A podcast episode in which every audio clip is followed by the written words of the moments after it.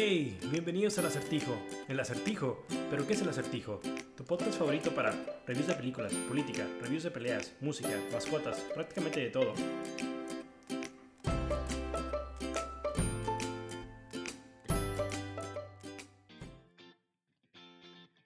Hola, ¿qué tal? Muy buenos días a todos. El día de hoy vamos a hablar un poquito del escándalo de Ricardo Anaya y las estadísticas actuales en las elecciones en México. Pues ya en la recta final de las campañas electorales se le termina de caer el telón a Ricardo Anaya, dejando a la vista la corrupción con la que se ha manejado, la misma que lo ha llevado a ser aspirante a la presidencia de México. Pero hay que recordar, señores, que la mentira y el engaño tienen fecha de vencimiento y hoy a Ricardo Anaya ya se le echó a perder su teatrito. Se filtró un video de una reunión entre una empresaria argentina quien prefiere quiere mantenerse anónima, y Juan Barreiro, hermano de Manuel Barreiro, a quien se le acusa, junto con el candidato a la presidencia, de participar en un esquema de lavado de dinero por la compraventa de una nave industrial. Este nuevo video le suma las acusaciones mencionadas, pues implicaciones de tráfico de influencias, a cambio de apoyo económico para su campaña presidencial. Los detalles que brinda este video filtrado no los podemos ignorar a la hora de emitir un voto. Esto no es un chisme o una estrategia de un partido político para desacreditar a un candidato. Lo que tenemos es la participación activa de Ricardo Anaya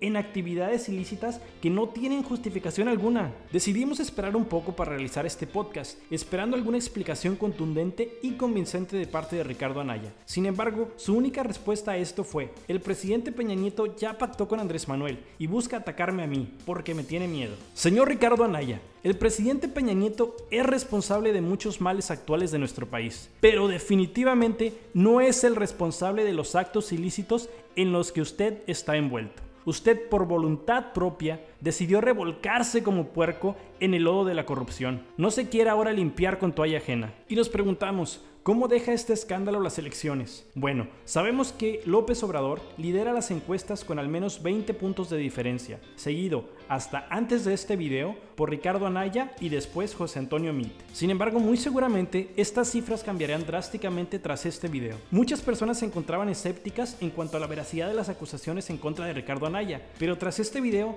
¿cómo negarlo? ¿Cómo defiendes lo indefendible? ¿Cómo justificar de hecho el voto por un candidato que se encuentra hundido hasta la cabeza en actividades fraudulentas e ilegales. Bueno, este video filtrado sin duda beneficia a López Obrador y a José Antonio Meade, quienes definitivamente incrementarán sus cifras a favor de las encuestas y quienes llegarán en un tercer debate con una mayor aceptación pública. Y obviamente, como es de esperarse, con un as bajo la manga para usarlo cuando el candidato del PAN decida atacar a alguno de ellos, como frecuente, usual y desesperadamente lo suele hacer. Bueno, aquí termina este podcast. Espero tengan un muy buen día. Por favor, regálame un like, suscríbete y comparte este video y espero sea de su agrado el contenido. ¿Qué pensaron ustedes? ¿Qué les pareció el video? Por favor déjame tus comentarios y sugerencias. Hasta luego.